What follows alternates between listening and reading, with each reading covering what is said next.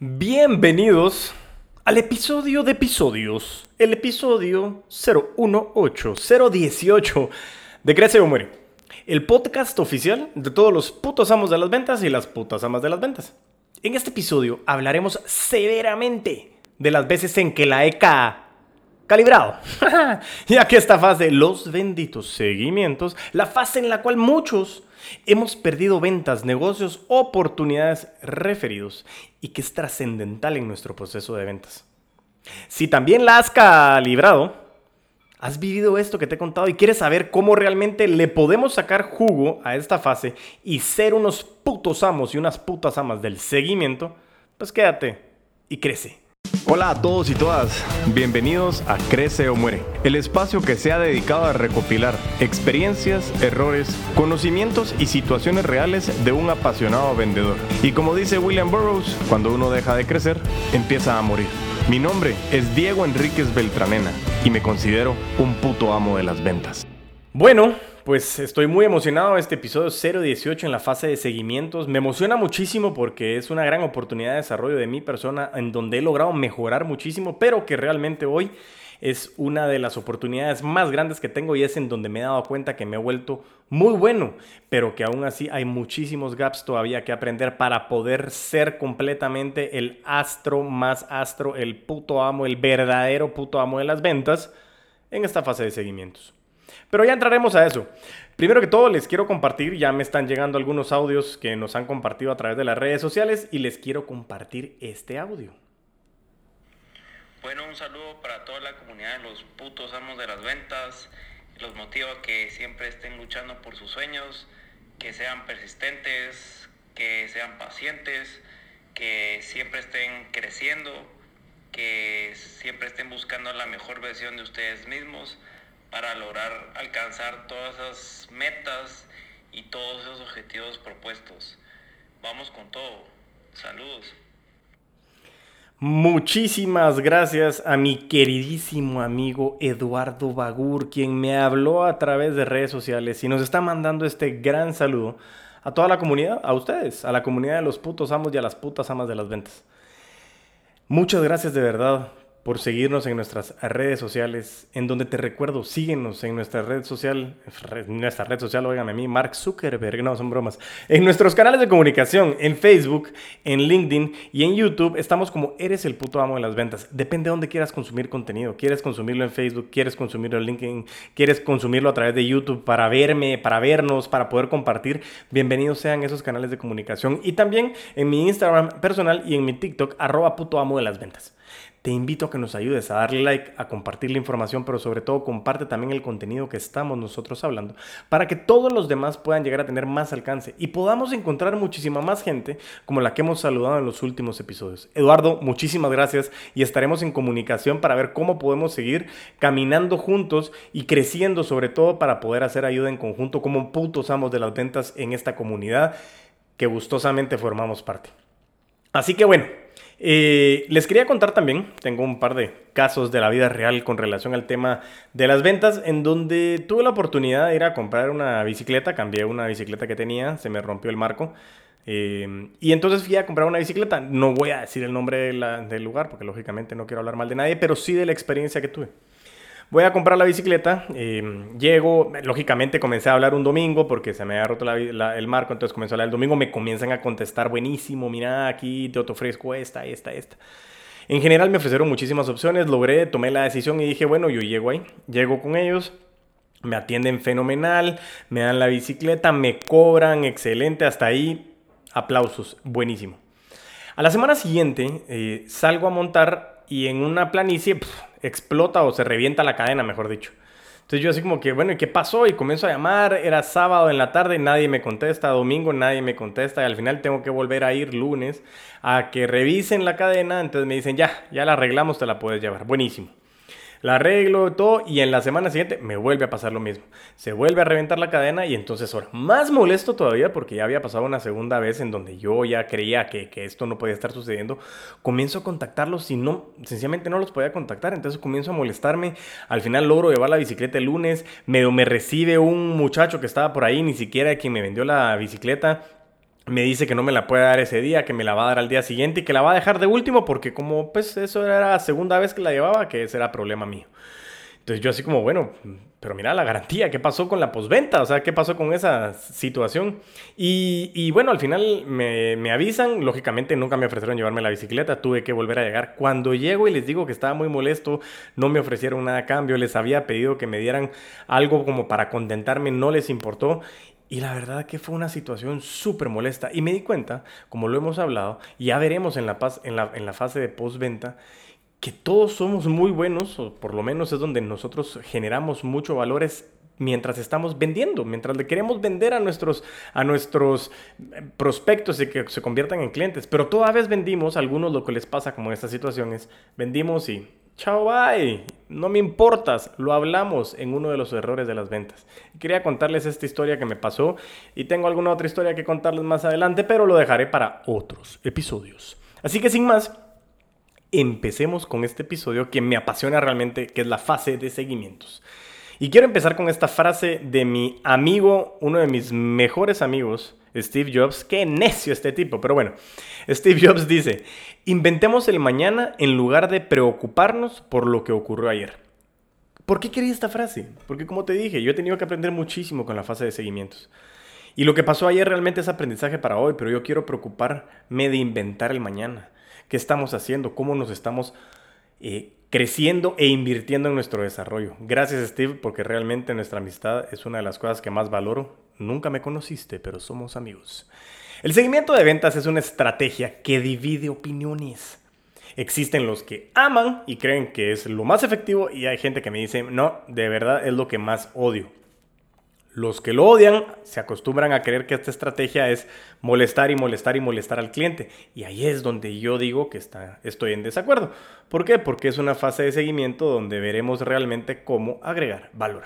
Sin embargo, a los que piensan de esa manera en que están molestando al cliente, eh, lo más probable es que no conozcan, como te digo, maneras de hacerlo muy bien hecho y de modo que genere resultados. Yo te quiero decir, cuando tú estás siendo persistente no es molestar. Y lo hemos hablado, eso de disculpe la molestia. No te estoy molestando, te estoy ayudando a que realmente tú logres conseguir algo que por sí solo no lo hubieras conseguido. ¿Te recuerdas lo que era la influencia? El liderazgo en ventas que hablamos en el episodio 014.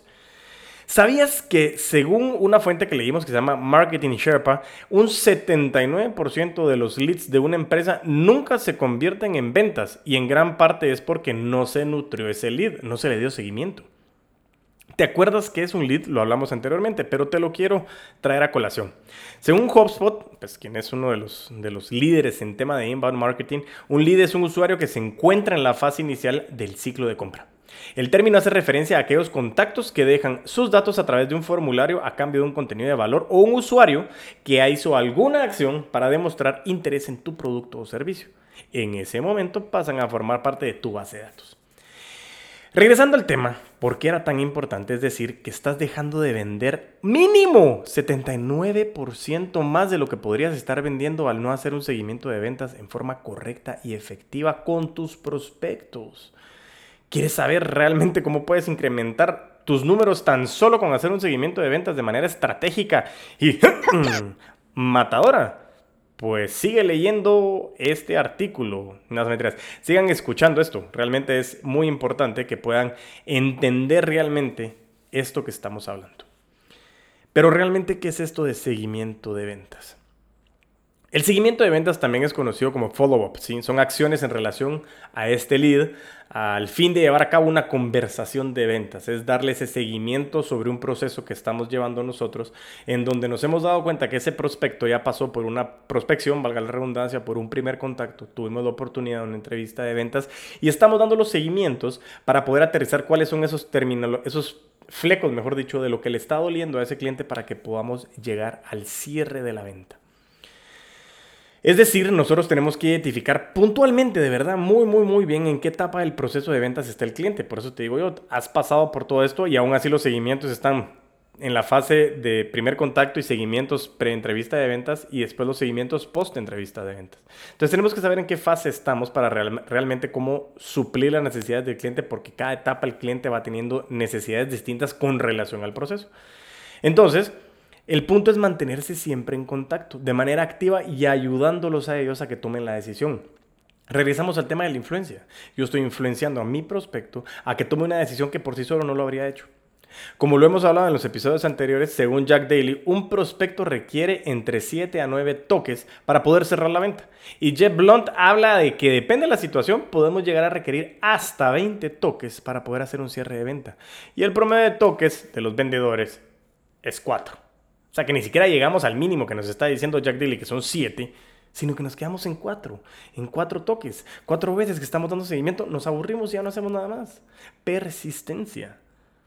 Yo entiendo que no es molestar, pero yo tengo el caso puntual de una de las empresas en las que trabajábamos que el presidente nos contaba que tardó nueve años en cerrar un cliente muy importante, el cual ya lleva nueve años actualmente en la empresa. Se tardó nueve años para poder cerrar esa venta y ya lleva nueve años con ellos trabajando. Nueve años. ¿Te das cuenta la cantidad de toques que requirió ese proceso? persistencia, pero siempre agregando valor. Ahora bien, eso sí te quiero decir, cada toque entra en un proceso de seguimiento o de follow-up, como lo habíamos hablado, que estos toques nos permitan a nosotros generar relación, ese rapport con el prospecto y poder generar relaciones de valor. Y esto que te digo de valor es lo más importante. Porque un seguimiento pendejo, dirían los mexicanos, pero un seguimiento bien bruto realmente es, hola, quería ver si habías podido revisar la propuesta. ¿Qué es lo que normalmente te responden cuando dices esto? No, fíjate, no he tenido tiempo. Y claro, los toques son toques de valor. No solamente preguntar si leyó o no leyó, es decir, siempre, previo a contactar a ese prospecto, debes de saber cuál es el fin de ese contacto. Y sobre todo si le vas a poder agregar o no valor a ese prospecto con ese contacto. La fase de seguimientos está posterior a la entrevista de ventas. Sin embargo, al igual que las objeciones, los seguimientos, yo personalmente, como te dije, pre-entrevista de venta, post-entrevista de ventas, es una fase constante en todo tu proceso. Y es por eso que el hilo conductor de tu proceso es precisamente el fundamento de los seguimientos. Los seguimientos hacen que tu proceso tenga un hilo conductor. ¿Te recuerdas que hablamos del hilo conductor anteriormente? Para hacer el seguimiento de ventas, eh, con un prospecto y que este seguimiento sea de manera efectiva, te quiero contar unos requisitos previos para que le puedas agregar valor, te puedas agregar valor a ti mismo o a ti misma y también le puedas agregar valor al prospecto. Punto número uno. Conoce a tu buyer persona. Eso ya lo hablamos, eso de conocer a tu buyer persona, ya sabes que es tu cliente ideal ya lo hemos hablado puntualmente en episodios anteriores. Pero ¿por qué es tan importante? Porque debes estar seguro de que vas a hacer el mejor formato de seguimiento en ventas de acuerdo con el perfil de ese consumidor, de ese prospecto, porque es ideal para tus negocios y para los negocios de él. Por ejemplo, debes tener el conocimiento de si él es el responsable de tomar la decisión, eh, cuál realmente son sus dolencias, si él ya se dio cuenta de que tiene esas dolencias y cómo a través de tu producto o servicio le puedes satisfacer esas dolencias o esas necesidades. Punto número dos.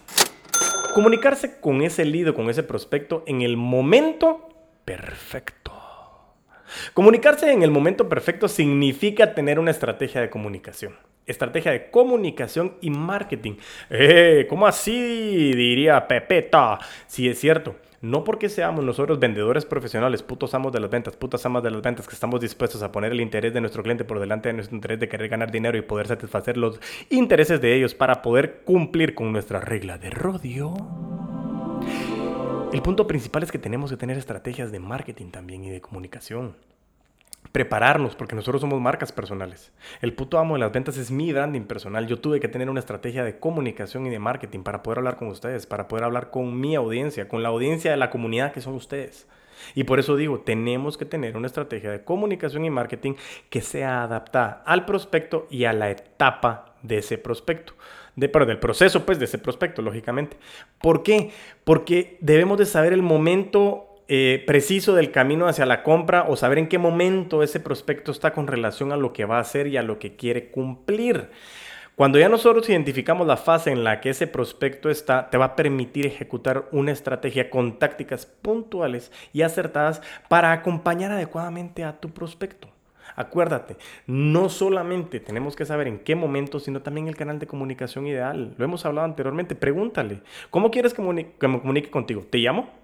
Te escribo por WhatsApp, te escribo un correo, te escribo por Instagram, no sé, como quieras. Decidamos, pero tú dime, tú dame la Tú dame la autorización de cómo me comunico contigo para saber que estos seguimientos agregan valor. Tip extra. Cuando estamos dando seguimiento muchas veces hablamos por WhatsApp, escribimos, tenemos, sabemos que el tiempo de nuestros contactos o nuestros prospectos es valioso y que a veces puede llegar a ser muy eh, corto.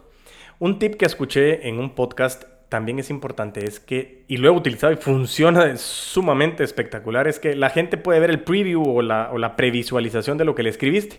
Entonces, si tú quieres dar un follow-up en donde quieres que realmente te escuchen porque les estás agregando valor y quieres salirte de la caja con relación a todos los demás vendedores sustitutos, envía notas de voz. Porque así le puedes meter esta sensación que escuchas de lo que yo estoy hablando. Escúchame, Diego. Sé que el tiempo es valioso y yo quiero contarte que acabo de leer un artículo con relación a esto y esto y esto y te agrega valor. Dime, yo te voy a llamar hoy a las 3 de la tarde o mañana a las 10 de la mañana. ¿Qué prefieres? Quiero que revisemos la propuesta en conjunto. ¡Pum! Notas de voz es un tip extra. Pero bueno, continuemos. Quiero darles un ejemplo con relación a comunicarte con tu prospecto en el momento perfecto. Si un prospecto eh, hace un registro para tener una demostración de tu producto por un tiempo, es diferente del que acaba de llenar un formulario para meterse a recibir información de tu newsletter, o es alguien que acaba de darle like a una página y quiere tener información con relación a una casa, no sé, es muy diferente. Un prospecto al que ya le has mandado una propuesta o un prospecto al que ya le has agendado una reunión para firma de contrato, debe de tener una comunicación y un seguimiento distinto. No podemos hacer lo mismo en diferentes etapas del proceso. Tenemos que saber con quién estamos hablando, en qué etapa del proceso está, qué es lo que estamos viendo con esa persona, para poder desarrollar una estrategia crítica concisa y establecida de cómo le vamos a hablar, cómo nos vamos a comunicar y cómo nos vamos a mercadear. Por eso la comunicación con estos clientes de verdad no puede ser la misma, con estos prospectos, perdón. Es decir, el proceso de seguimiento con cada uno de ellos es diferente. Mientras algunos ya saben, lógicamente, cuál es su problema, cuál es su dolor, cuál es su necesidad, ya consideraron comprar con vos y solo necesitan que le des un empujoncito para que tomen la decisión y cerrar esa venta. Los otros todavía están descubriendo cómo tu empresa o tu servicio o tú pueden llegar a ayudarlo o ayudarla o siquiera saber si tienen alguna necesidad o no que no se han dado cuenta que tú puedas llegar a ayudar. Pero entonces aterrizamos y quiero decir, ¿Cómo hacemos un follow-up eficiente? El seguimiento de ventas efectivo tiene básicamente tres fases que deben de ser seguidas. Fase número uno, toque contacto. Esta es la primera fase. Las palabras clave son planificación, conocimiento y valor. ¿Por qué planificación? Es decir, tú no puedes contactar a un prospecto sin saber por qué estás haciendo eso. O sea, no es como, ah, voy a llamar a Diego, ¿qué onda, cómo anda? No, no, tengo que planifica qué estás haciendo. De esta manera, realmente, eh, en esta fase hay que hacer una investigación para saber cuáles son los problemas y dolores del cliente potencial de este prospecto para saber de qué forma tu producto o servicio le va a ayudar a sanar eso y cómo le estás agregando valor con esta llamada de seguimiento o con este contacto de seguimiento, con esta planificación. Segundo, conocimiento. Siempre mantener actualizado lo que han hablado que han ofrecido, lo que han discutido, tener notas sobre lo que quiere, lo que le duele eh, eh, y sobre todo todo lo que le has ofrecido, lo que te ha dicho. ¿Por qué? Porque eso te va a ayudar mucho a generar ese common ground, a que tú siempre estés actualizado, a que te den seguimiento como si fuera un doctor. Lo hemos hablado con las etapas de Six Siglar en el episodio anterior. Tú estás diagnosticando, pero en el proceso de diagnóstico tú tienes que poner mucha información. Y siempre la tienes que tener clara, conocimiento. Me ha pasado con muchos asesores de, de venta inmobiliaria que llegan con el prospecto y saben que van a comprar un apartamento, pero no saben cuánto es el porcentaje de enganche que pagaron, cuánto les falta, cómo está lo del crédito, cómo está el seguimiento. Entonces hay muchísimas cosas que si tú estás empoderado, te va a dar una seguridad y eso es lo que nos diferencia de los vendedores. Somos putos amos de las ventas, somos putas amas de las ventas. Y por último, dentro de esta primera fase está valor. Cada contacto que tú haces debe de generar valor.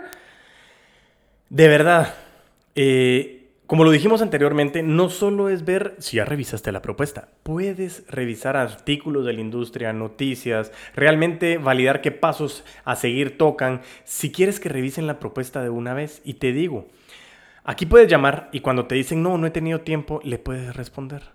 No te preocupes, te la acabo de mandar al WhatsApp y sé que tu tiempo es muy importante. La podemos revisar de una vez, saldamos dudas y puedo asesorarte de mejor manera. Así tu tiempo es mucho más productivo. Esa es una manera de engancharlo, de decir que eres diferente, de realmente interesarte por él. O por ella, mejor dicho. Realmente en todo el proceso del prospecto o del proceso de ventas, mejor dicho, con ese prospecto, tú tienes que hacer el esfuerzo. Y si ya hiciste un gran esfuerzo para poder alcanzar y estar con ellos, pues pelea por eso. Fase número 2. Presencia. La fase 2 es decisiva para llevar a cabo la venta. Tú no puedes dejar al solo, no puedes dejar, no puedes dejar solo o sola a ese prospecto en la etapa de la toma de decisión. Por eso tenés que estar siempre cerca de esa persona, de ese prospecto, para saber si hay dudas sobre el presupuesto, si hay alguna funcionalidad del producto. Puede ser una llamada, puede ser un correo electrónico. Bueno, yo prefiero llamada o el WhatsApp, depende cómo lo estés trabajando, ya lo hablamos anteriormente, pero ofrece todas las informaciones que los prospectos necesitan.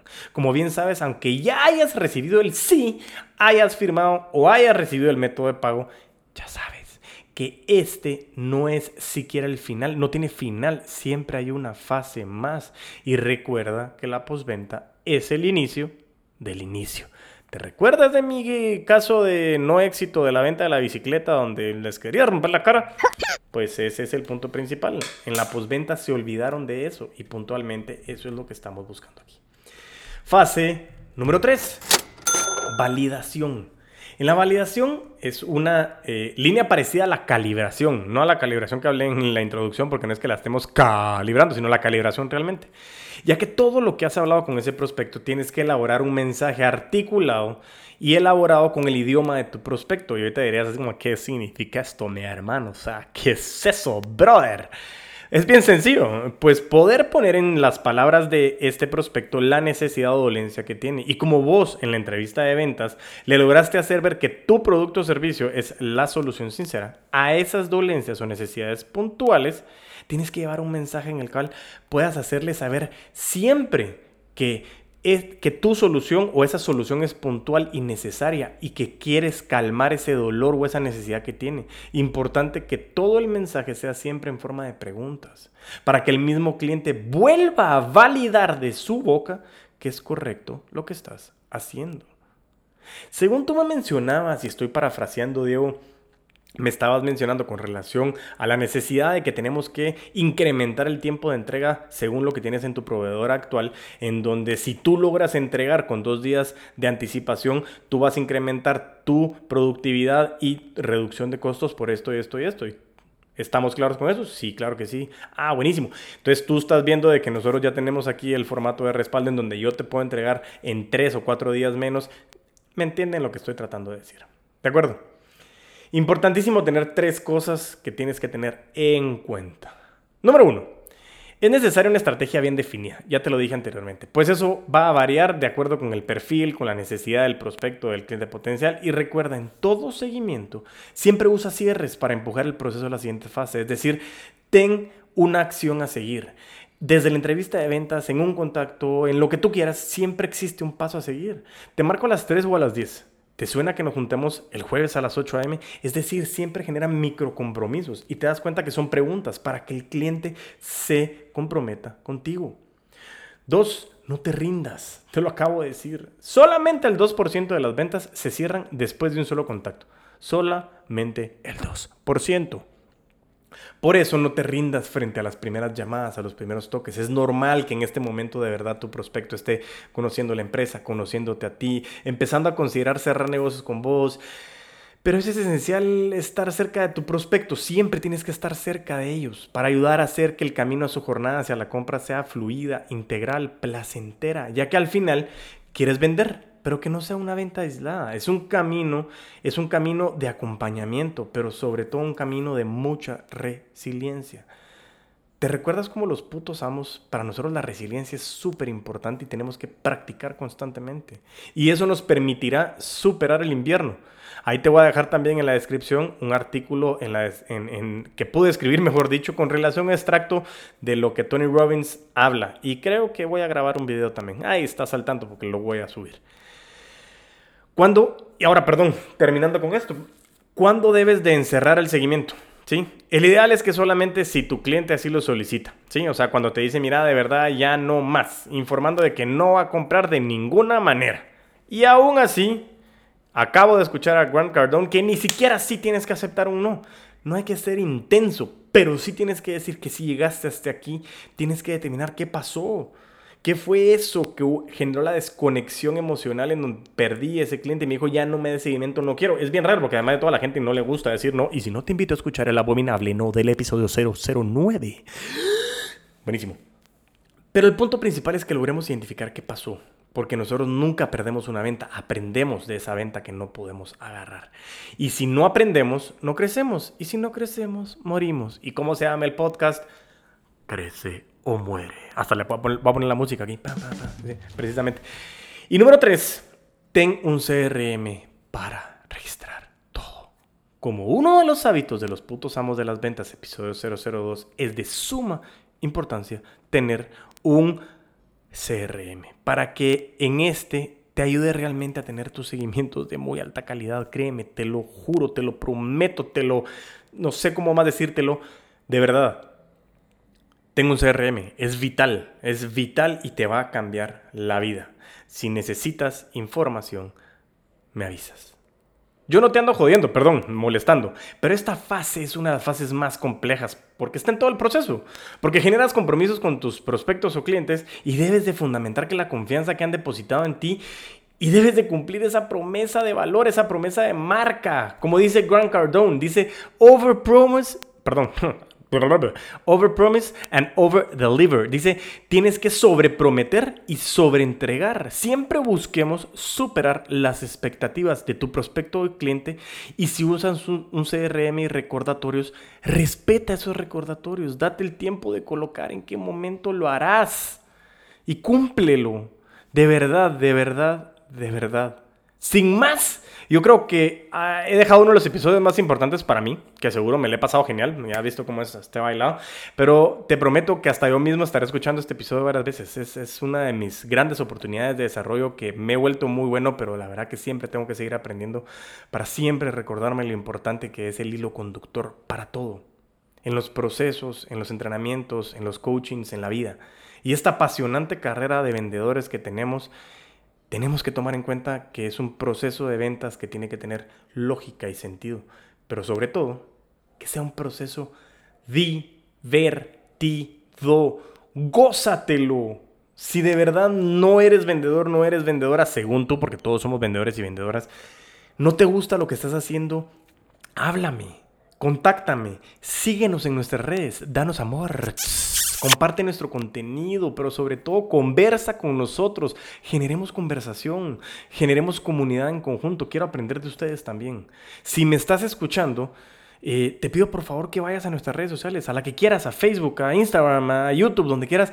Déjame un comentario, déjame un comentario, mándame un voice note. Eh, ahí te puedes meter, está la comunicación, me puedes mandar un, un WhatsAppazo, porque en Facebook puedes tener el teléfono y me mandas un WhatsApp, me mandas un voice note, lo que quieras, pero contáctame conversemos y crezcamos juntos.